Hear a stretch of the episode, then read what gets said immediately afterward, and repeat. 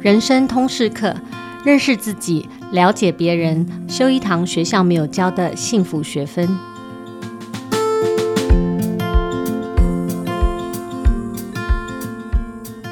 Hello，大家好，我是主持人齐瑜，也是亲子天下的创办人跟负责人。呃，最近虽然天气真的是猛爆性的傲热哈，但是我觉得我们在每天看新闻的人心情却是常常感觉好像陷入一个阴霾。我猜大家现在应该都有感受哦，就是不间断的各种关于性骚扰、性侵害的新闻哈，Me Too 的这个风潮不断揭露我们过去认为是这个社会各领域，不论是知名人士或者是意见领袖，他们成为加害者，这些一次又一次的事迹，我在看这类新闻的时候。总是觉得这不只是一个呃吃瓜群众的茶余饭后啊，其实这个 Me Too 的风潮背后，呃，有非常多值得探讨的话题，而且我也觉得这是一个世代性别教育跟情感教育的缺乏。那家里有男孩或女孩的父母，我想应该也都有各自的忧心。所以今天呢，我想特别找关心教育的好朋友一起来聊聊这个话题。那在现场的是实验教育的先驱长兴蒙特梭利学校的创办人张淑玲 Amber，请 Amber 跟我们打声招呼。呃，各位听众朋友，大家好，我是 Amber。那我相信 Amber 这段时间一定有很多关乎呃学校啊、教育啊该做的事。好，那些事情的思考，或者是说你摆在心上，觉得除了那些新闻之外，啊、呃，教育的体系里面最应该导入，或者是你最想跟学生或者是老师们分享的事情是什么？也许可能从这个方向先切入。呃，的确就是说，呃，这一波的 Me Too 事件上来讲，哈，我们在教育现场上看到的一些呃紧张关系，好了，就是说在这一波之后来讲，不仅是家里有女孩的家长很紧张，对，家里有男孩的呢，其实更紧张，因为在这一波这个各种各式各样的这个 Me Too 个案的背后，哈，呃，我们看到的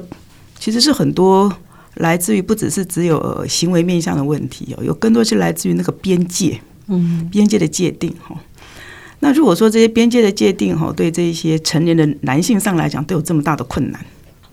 那如果对于一个就是说更在发展中的这种青少年，对这两性关系还在模糊模糊的这个青少年来讲的话，在他们成长的过程中，马上要面临到这个议题的，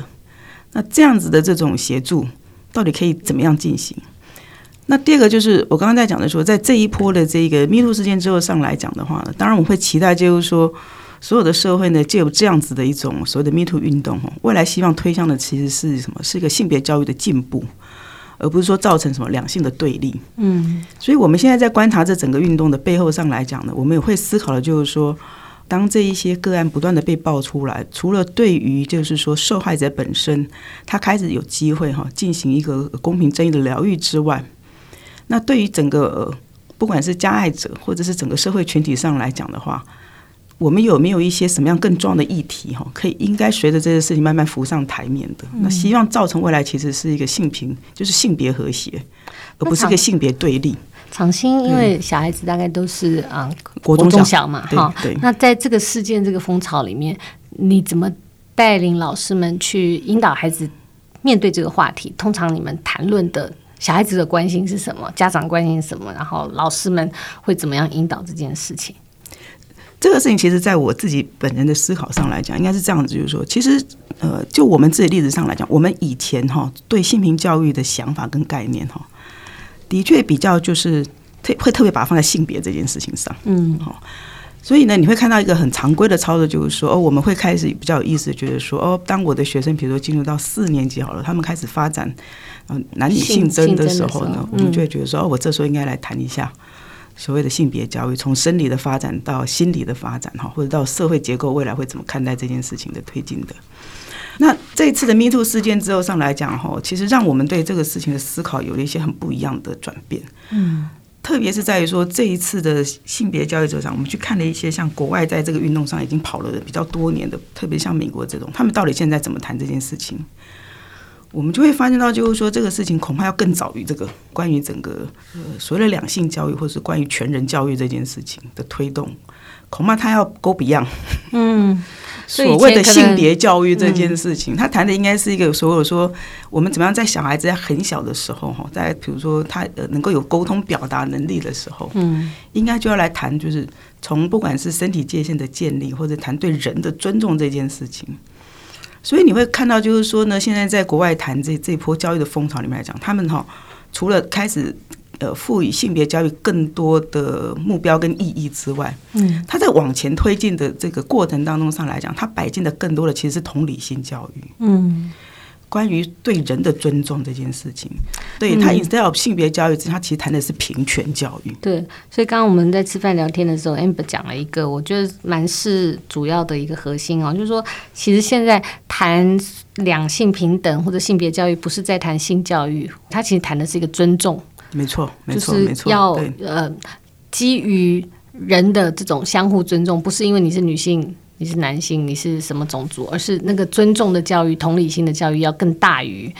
那个纯粹去执着在那个性或性别这件事情。对，我记得我那时候在看，呃，我忘记是哪本书在谈的话，他是一个英文的作品，他在谈的事情就是这样，他说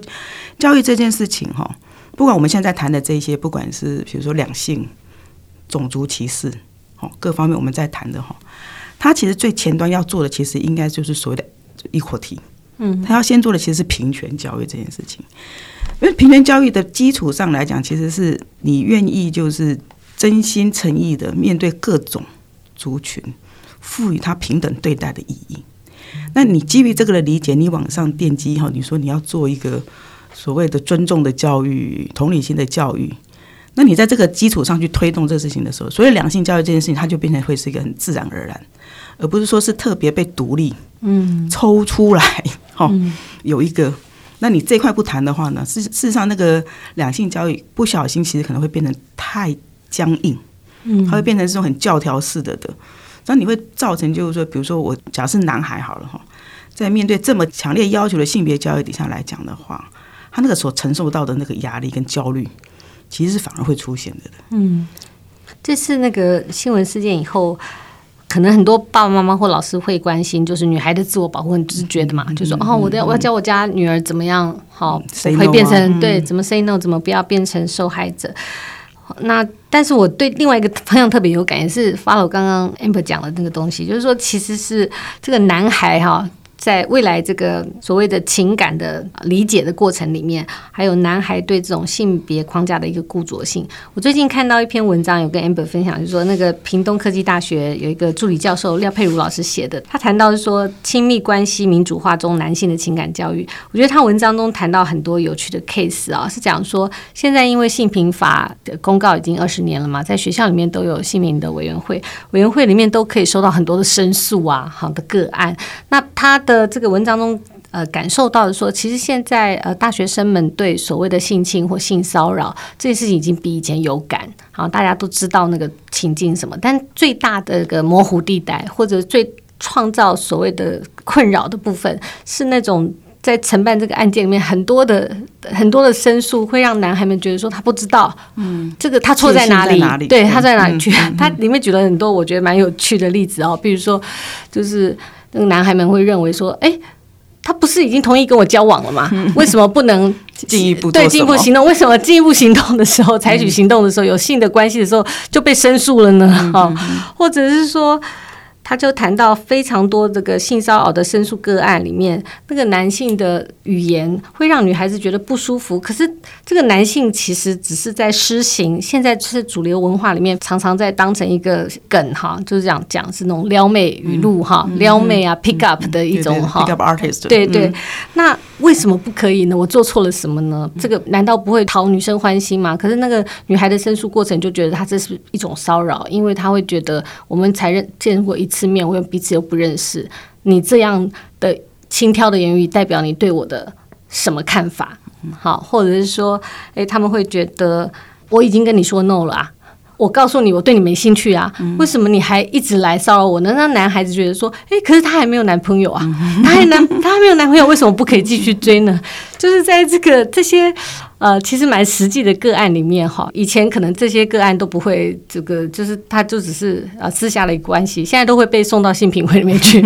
去申诉，所以学校们老师也也很 confused，在这个过程里面到底那个界限是什么？那在这篇文章中，我觉得他有一个蛮有趣的。这个提醒，他就是说，其实现在这是一个亲密关系这个民主化过程里的哈，这种某种转型正义。他觉得，其实我们要在从小的情感教育里面，就像刚刚 follow 那个 Amber 讲的说，不是把女性当成一个所有物或者性的象征物去交往，而是彼此是一个平等的人去对待，不是那种性的象征化的互动，而是人的这种。尊重或彼此的沟通，那这种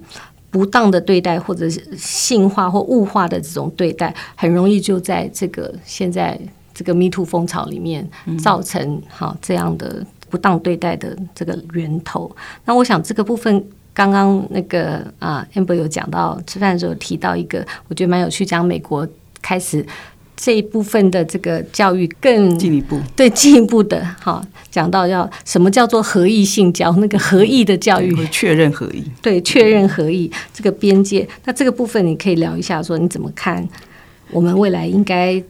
在这个部分怎么去沟通？如果家里有男孩的话，嗯，的确就是说，你看哈，我们在整个呃男孩养成的过程当中哈，男孩很容易普遍哈被一些不管是娱乐文化或什么什么哈。嗯有一些错误的理解，举例哈，就是女生 say no 其实是 yes，嗯，嗯，对，这个也常常在，对，女生说不要其实是要，对，那你那就是如果女生说要，那当然还是要，嗯，所以呢，他们就一直都不认真的去思考说，当女生 say no 的时候，她的意思是，其实是真的是 no，嗯，哦，她不是你想象中撩妹文化中说女生是在跟你就是好像。呃，故意在那边逢迎啊，或者是什么以退为进啊，欲拒还迎这种的哈。所以在这一波的过程当中上来讲哈，就是因为在过去这样子的这种文化哈，其实偏见太严重，嗯，所以变成在交易现场你在做这件事情的时候呢，你其实是要用非常大的力道。好，我常在讲说，那个东西不叫矫枉过正，它其实你真的要用个非常大的矫枉的角度，你才有机会回正。把它扭过来，对对，扭转回来哈，才有有机会把那个钟摆真的摆荡到一个比较正道的地方。所以你会看到，在国外，他们现在在谈这个所谓的对男孩的这种教育，他谈强调几个点哈，比如说他会觉得性别教育要及早，那个早到就我刚刚讲的哈，他其实是要 right before 青少年之前。第二个，他们现在呢会非常的去强调所谓的合意教育，就是 consent education 哈，C O N S E N T consent 这个字眼，对，同意的，对。那这个合意的教育为什么出现这个事情？的确，它的问题就在于，就是说男女或者青少年或者是青年朋友在发展这个亲密关系的时候，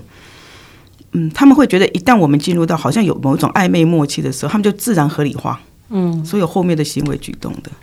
可是呢，他们不理解女性在不同的情境过程当中上来讲，她第一次跟你 say yes 不代表她下一次持续在这个情境下愿意 say yes。所以呢，最近就开始从就是从这个所谓的合意教育，还有进一步的，然 后我笑说是合意教育二点零哦，他们要非常强调一个叫 affirmative 哈，嗯就是你要非常确认的这种合意教育的哈。那这个的确也是呼应刚刚琦瑜在讲说，他为什么可以你把它看成是这种所谓的情感教育的民主化的一环，嗯。因为民主化教育里面有很重要的精神是，其实是你要愿意去尊重每一个人，say yes say no 的权利的。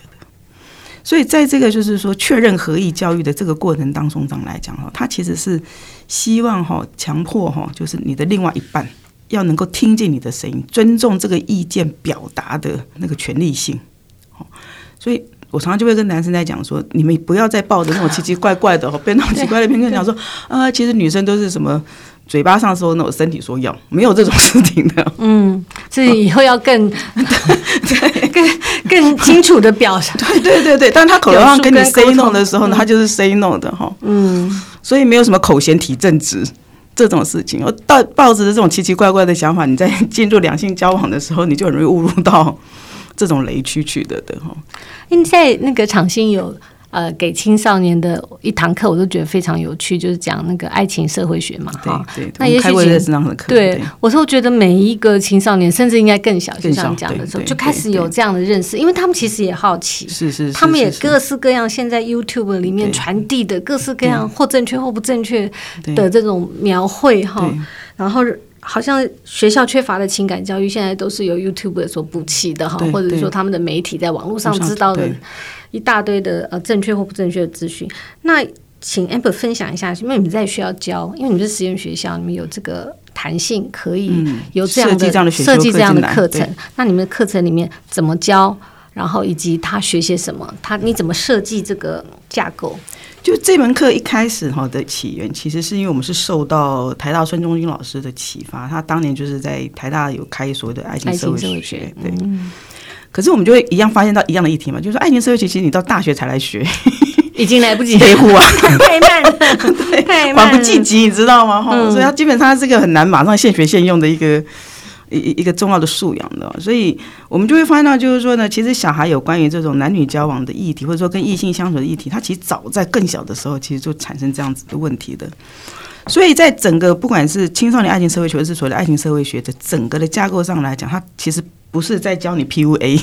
嗯嗯嗯、很多人有时候听到我们在教的，以为说我们在教这种像 PUA 这种撩妹文化，其实不是的哈。嗯嗯、他在谈的是，呃，就是两性交往上面来讲的话，他从就是基于什么叫做两性平权，好，然后你要认识到，就是说在两性关系中会出现的权力关系，你要怎么样辨识或避免恐怖情人，嗯，啊、哦，这好重要，好重要，对，嗯，然后呢？呃，你要理解到，就是说呢，呃，健康的两性关系，它是一个什么样的关系？它不太可能是一个只有弱依附强，嗯，这样的解释的哈。嗯，在好的两性关系当中上来讲，两性的主体性的独立性、独立性格是很重要的事情的。好，然后或者是说，你得要辨别到，就是说呢，呃，我们在。的两性关系学习当中上来讲，你会看到很多错误的刻板印象的。嗯，那这些来自于不管是媒体哈，呃，或者是其他娱乐文化哈，长久或者在整个你知道社会文化里头形塑出来的刻板印象，对于这种两性关系的危害，嗯，潜在的危害会在哪里的？比如说，你要特别去强调某一种男子气概式的的。然后对女生呢，有一些刻板形象的的话，你要展现你女人化的的小女人的这样子的特质的哈，其实都是在这样的课程当中呢，你要试图去去破解的。那他的确最重要的事情就是回到最后上来讲哈，我们就会去谈到就是说，你会发现到真正健康的两性关系哈，它其实是到最后的结果呢，它应该就是的确就像刚刚其实在讲，它要先摘掉性别这件事情，先回到对人的基本尊重跟同理这件事情上。所以你就会翻到，就是说呢，假设说我们在从小的教育过程当中上来讲哈，就是你把这个所谓的全人教育这件事情，或者说是平权教育这件事情做好的，它其实可以某种程度上来讲，大面向的解决掉我们现在谈到不管是性别歧视，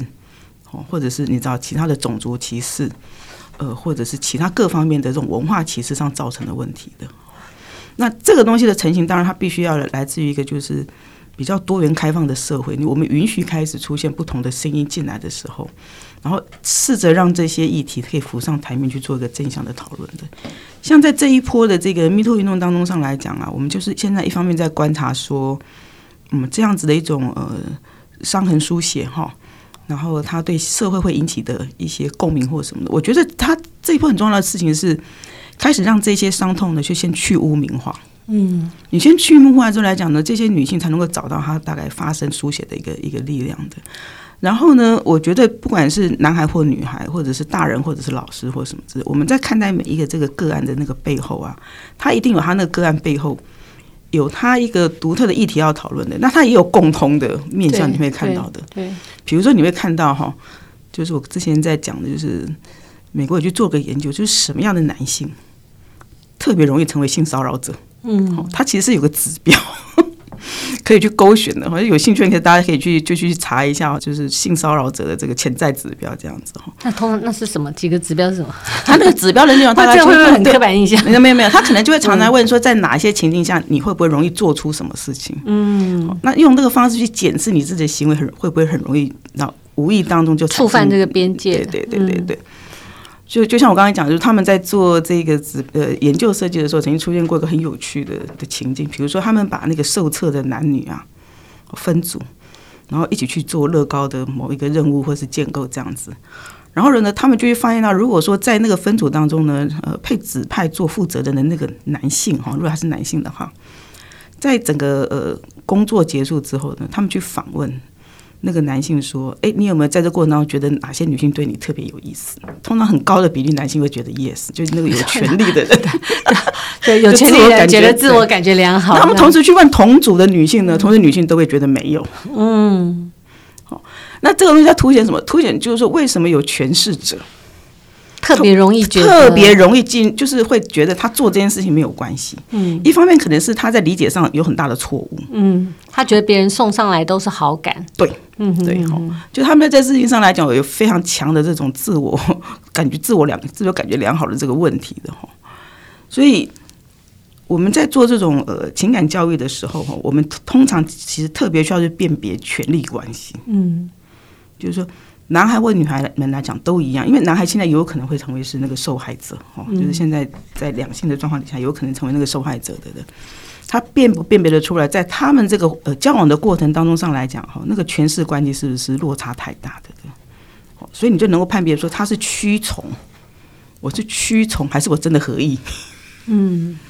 就是所以在你呃刚刚讲到的学校里面，在教所谓爱情社会学里面啊，其实有一个我觉得。蛮重要，我们通常不会把它放在情感教育里面，就是去辨识那个权力关系。权力关系，对，权力关系。对，其实性骚扰的定义也跟权力关系非常有关系。对，对，对啊。那另外还有一块，我自己觉得刚，嗯呃，你有提到，就是说那个受害者的污名化，嗯，因为呃，我想整个社会环境氛围现在已经在改变了啦。嗯，相对来讲，现在这一波的 Me Too 也代表一种进步吧，哈。是是是。过往我们听过听到这些呃讯息的时候，我们会很长第一步会觉得说，哦，那他穿这么暴露，嗯哼，哦，他平常就好像跟很多男生都在一起，所以怎样，就是很容易我们就先把标签。不是放在那个加害者身上，而是放在那受害者身上，而受害者通常是女性。好像现在女性，她如果穿着暴露，她如果个性开朗，她就很容易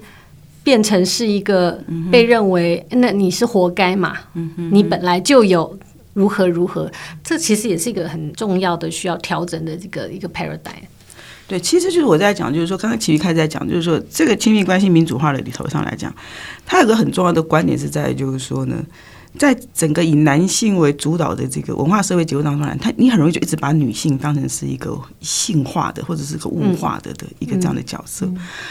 那这样子角色的形成可能来自于，比如说有些 A 片文化，哦，你太早去看，你就会一直觉得哦，只要是那样子，好像我就可以对他做什么的。所以，他无形当中给男性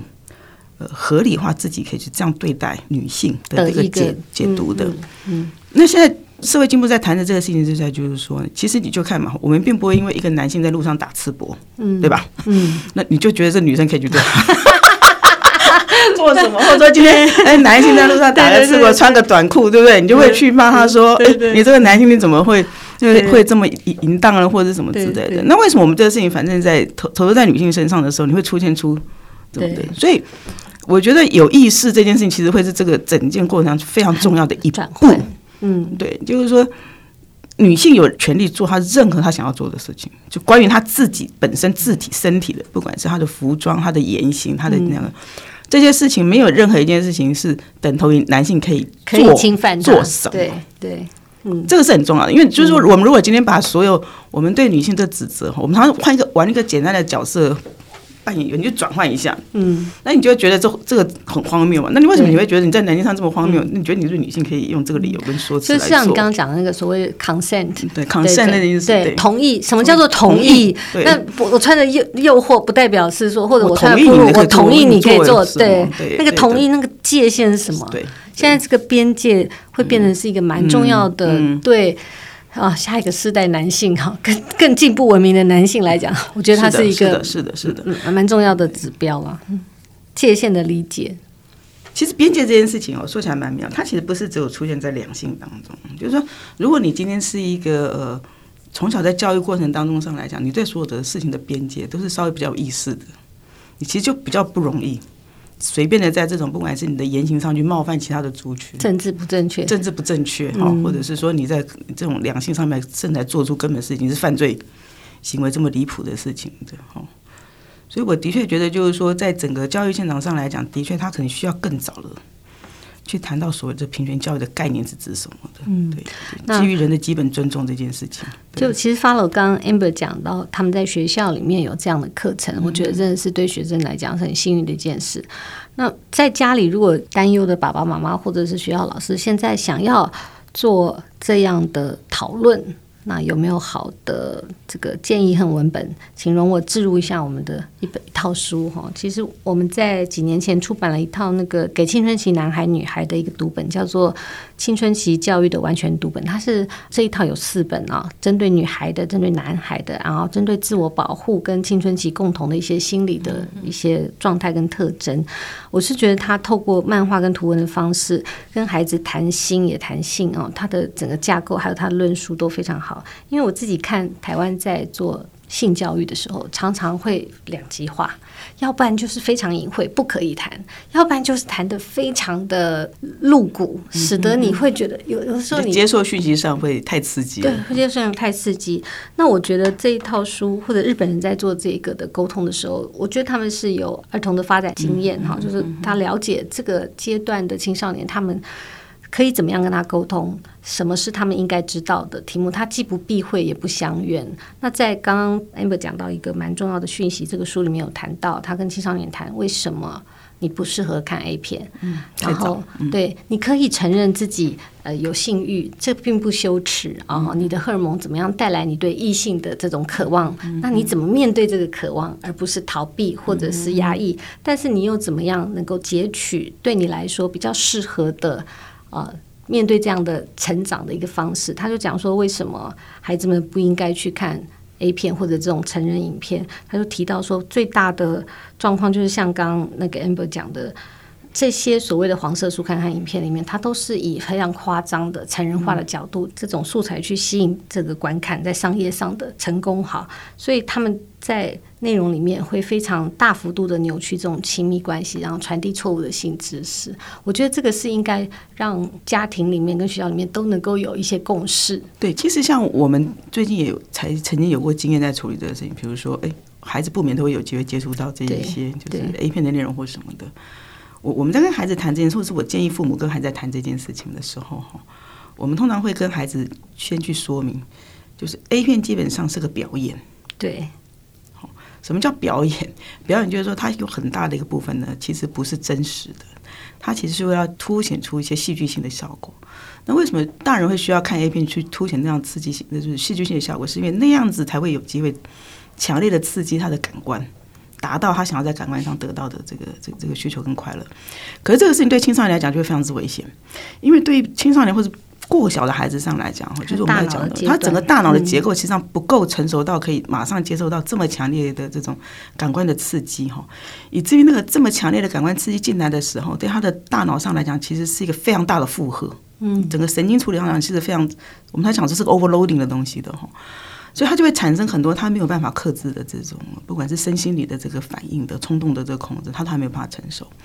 那第二部分是在于就是说呢。在这个阶段的孩子呢，因为他们对于整个道德意识的发展哦，才也刚刚正在建立的过程当中哈，所以他如果大量透由这些表演看到这个东西的时候，他会误以为，在他的道德观念上来讲，他会误以为这个事情其实是可以的。那等到他可能要到逐步到更大的时候，maybe 就是你知道学到更多的这种呃，就是道德独立性之后来讲，maybe 他才有意识到，就是说这件事情其实可能没有那么样的可疑。可是，在这个过程当中上来讲，孩子可能就是在他最冲动的时候就会犯错。所以你就会看到，就是说为什么在国外啊，他会告诉你，就是说呢，其实有很大比例的这种性骚扰或者性犯罪的高峰年龄哈，都在也都出现在高中青春期或大学。嗯，哦就是。那为什么他当然不是说到成年，可是他有大，概有这样二十几 percent 的比例会出现在这个年龄段。一方面是因为他自己探索自己这方面的需求的呃这个欲望很强，是会需求很大。那另外一方面上面来讲，就是他们在整个道德形塑的过程当中上来讲，或者社会过程当中，他这一段还能不见得控制得好。嗯，所以两项加成的结果呢，你就会让比如说国高到大学的这种孩子哈，在这一方面的这个接触上来讲，你其实就要非常有意识的去引导，就理解什么是真实的。嗯。什么是真？什么东西是真实的表演的？嗯，那真实的亲密关系中的满足，不会只有来自于这种呃性爱关系上短暂的这种满足的。我们在追求亲密关系的这个满足的，它其实有另外一个，比如说更属于精神层次上的那种互相相互肯定、相互依赖的这种亲密感的。所以，我们有些孩子对于这个亲密感的这个。认识比较浅薄，他会觉得好像只有肉体亲密叫做亲密感，他们还没有机会去体验到，就是人生相依当中哈那种在情感上互相支持 support 的哈。所以情感的亲密教育，它除了来自于身体界限这件事情，就是你要有一些理解之外来讲，呃，孩子通常要有机会体验过，好那种呃正向的亲密感，赋予他那种身心灵稳定的那一个那个部分，有时候不免哈。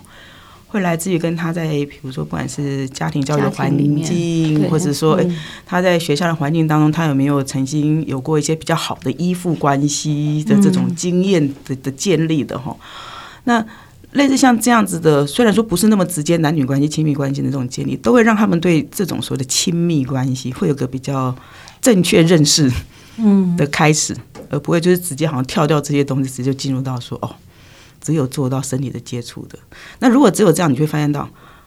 对有一些孩子可能，他觉得，哎，他可能满足了他的这种身体上的关系，可是精神上很空虚，嗯，所以那个亲密关系事实上还是 lost 的。所以其实我们刚才吃饭的时候也聊到，就是说，假设呃，今天我们做这个讨论的一个 ending 哈，就是呃，这一波又一波的所谓性骚扰啊，或者所谓这种揭露的这种 Me Too 的风潮。呃，如果我们要让这个风潮是有意义的，哦，下一波我们应该谈论的、讨论的一些艺术，应该处理的一些议题，嗯、明年应该就是性平法公告的二十年嘛，第二十年。所以，呃，从你的角度，就一个教育者的提醒来讲，你觉得，诶，我们应该去，就是下一个阶段，好，这个转型如果要成功，下一个阶段我们应该怎么来看？诶，这也许在性别平等教育法里面，呃，哪一些我们需要调整？或者是需要更强调的，或者是需要增加的一些角度，譬如说你刚讲，我就是非常认同，就是说，其实，嗯，我们在第一阶段的性别平等教育里面，我们都比较强调性别，嗯，好，强调性，嗯，性教育、性别教育，哈，但是其实现在我们看见的是，需要的是 beyond that，对，那个亲密感的教育，情感的，对，情感关系的，更大于。只是性的、身体的或者性征的这种不同。那从你的角度来讲，如果作为今天的一个 ending，你觉得也许我们呃关注这个议题的家长，或者是学校或者教育者，那在下一个阶段来谈这个事情，有哪些我们可以接触的议题，然后更看重可以采取的行动是什么？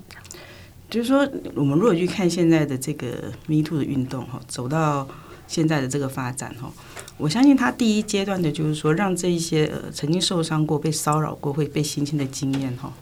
可以在一个去污名化的这个这个浪潮底下，能够进行这个，比如说，不管是来自于社会公益的这个诉求，或者他自己本身伤痕的这个输血的这个疗愈之外呢，我们会慢慢的希望哈。在过一个阶段之后上来讲，并不会因为说，哎，现在这一波的密度教育哈，我们比较期待的是，他能够在那个之后，我们走向的是一个所谓的性别和谐，而不是一个性别对抗。那的确就是说，我对一般的吃瓜民众上来讲，或许大家可能关注的就是你知道，一个个个就是这种感觉起来这些很很对，或者说人设崩坏啊，对或或什么之类的。可是我我想在那个之后上来讲的话。其实它是有几个事情的确需要处理的，比如说第一个哈，就是我们怎么去理解哈去诠释这件事情，在很多的这种两性议题上来讲，我觉得去诠释是非常难的一件事情的。你会发现，就是说在这一波的这个呃民主运动当中来讲，为什么它会特定在某些领域，好像你会觉得出现的比例是特别容易出现，你就会发现它如果是越封闭的，哦。或者是说，越容易出现某几个人，少数人就可以几乎是可以只手半边天的，就是那个整个行业的形态或者类别的形态，那他就很容易出现这个事情。呃，诠释特别的，诠释就容易特别彰显他影响力的。嗯，所以在我们的这个未来的教育过程当中来讲的话，整个社会能不能就是稍微就是愿意看穿哈这些，不管是去权势或者去裙带资本主义，让这一些过去的人哈，因为在这种结构下面很容易遂行其犯行的，可以拿掉，我觉得是个重点。那第二个就是说，我们慢慢要走向这种所谓的从性别对立到性别和谐的过程当中上来讲哈，讲坦白哈，我会觉得，呃，今天。假设说大部分的加害者哈，就是当然有有少部分的加害者也是女性啊，就是大部分的加害者如果是男性的过程当中上来讲的话，呃，恐怕在这些男性上来讲哈，就像我们当时对一些少数民族你要做转型正义的时候哈，你你事实上是需要付出更多的善意跟诚恳的哈。我觉得整个社会目前对于就是说，如果今天是男性犯这个错误来讲，到底他们应该要怎么回应？嗯，这件事情哈，你才能够达到说，让被你伤害的对方哈有一个疗愈或者是和解的，或者是双方彼此和解的可能。这件事情，我们基本上目前还比较没有机会碰到它。嗯，好因为认错或者是说道歉哈，或者是说你愿意为你你的过错承担这件事情，本身就是一个很重要。疗愈的过程。的，嗯，这个事情，如果你一直都没有一个机会去谈这个，把这个议题浮上来，嗯，那你说两造双方到底要怎么样从对立走向我愿意和解，然后我愿意推动下一个时代对于这个的进步，就像二二八一样，对不对？你要说出来，就是你要诉说，人家说了之后来讲，你的加害方你要愿意承认，愿意站在基于你曾经加害的事实上来讲，勇于承担这个责任的，嗯，那。这这个事情在这个过程当中上来讲，也不是只有说单靠哈，就是我们这种乡民哈，这是口诛笔伐就可以达到的。就是